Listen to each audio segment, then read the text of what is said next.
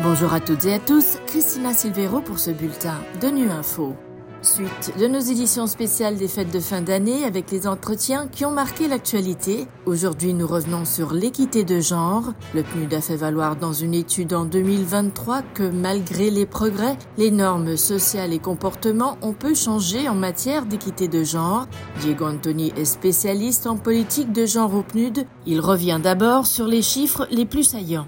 Les données les plus choquantes et les plus saillantes sont, par exemple, 25% des personnes qui pensent qu'il est justifié qu'un homme batte sa femme. Aussi, dans 59 pays où les femmes sont désormais plus instruites que les hommes, l'écart de revenus moyen entre les sexes reste de 39% en faveur des hommes. Et en moyenne, la proportion de femmes en politique reste plus ou moins la même. Donc, par exemple, la proportion de femmes chefs d'État reste aux alentours de 10% depuis 1995. Et sur le marché du travail, les femmes occupent moins d'un tiers des postes de direction. Voilà. Donc, ça, ce sont, je pense, les données les plus saillantes. Alors pourquoi en sommes-nous là? Alors pourquoi en sommes-nous là? D'abord, il faut dire que les normes sociales qui sous-tendent vraiment les attitudes et les comportements vis-à-vis de l'équité de genre ne changent pas de sitôt. C'est-à-dire quand on dit que 25% des enquêtés pensent qu'il est justifié qu'un homme batte sa femme, ça répond à des normes qui tout d'abord placent les attributs masculins au-dessus des attributs féminins,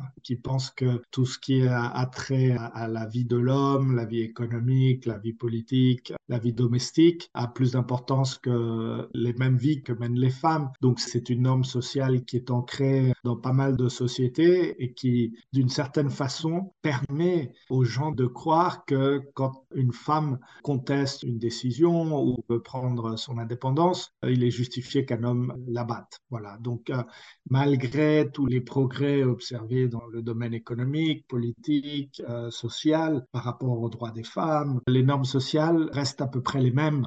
On parle quand même de 25% des personnes qui pensent que ça va de battre sa femme.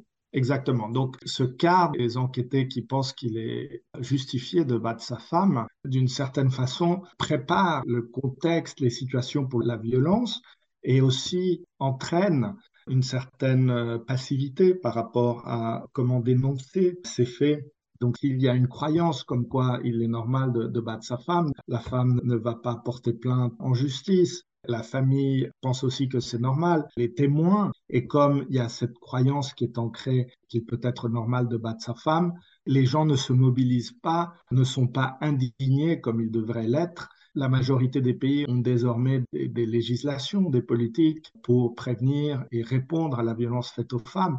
Et malheureusement, puisque les normes sociales continuent à, justifier cette violence, ces législations et ces services ne sont pas utilisés comme ils devraient l'être. Parfois, c'est parce que l'homme euh, est considéré comme celui qui apporte le revenu à la maison qu'il a plus de droit à prendre des décisions ou parce que euh, ce sont les chefs religieux euh, chaque contexte est différent, mais euh, l'idée reçue, c'est que le masculin est supérieur au féminin dans la plupart de nos sociétés. Diego Antoni, que peuvent faire les hommes justement pour que la société soit plus égalitaire? Le rôle des hommes est très important. L'énorme majorité des cas de violence faites aux femmes sont faits par les hommes. Donc, euh, nous avons énormément d'exemples où les hommes sont des alliés pour la prévention, par exemple, de la violence faite aux femmes. Nous travaillons beaucoup avec les couples, par exemple, et dès que euh, il y a une conversation avec les couples sur les dynamiques de pouvoir. Les hommes prennent conscience des injustices faites par eux-mêmes et des privilèges qu'ils ont et comprennent que à la fin de la journée, les privilèges qu'ils ont crée aussi des tensions, des violences sur eux-mêmes. C'est-à-dire les hommes, nous sommes aussi victimes de ces normes sociales qui privilégient le masculin sur le féminin parce que nous voulons être conformes à ces normes sociales, nous voulons être le pourvoyeur des revenus, nous ne permettons pas de parler de sentiments, nous devons être forts et impassibles. Et cela, en fait, c'est au détriment de nos propres développements en tant qu'êtres humains. Donc les inégalités de genre ont des conséquences aussi pour la vie des hommes. Et c'est pour ça qu'il il est très important dans l'intérêt des hommes eux-mêmes, des sociétés et évidemment surtout des femmes que nous changions nos attitudes et nos comportements vis-à-vis de l'équité de genre. Voilà, fin de ce bulletin de Nu Info. Merci de votre fidélité. Bonne année et à bientôt.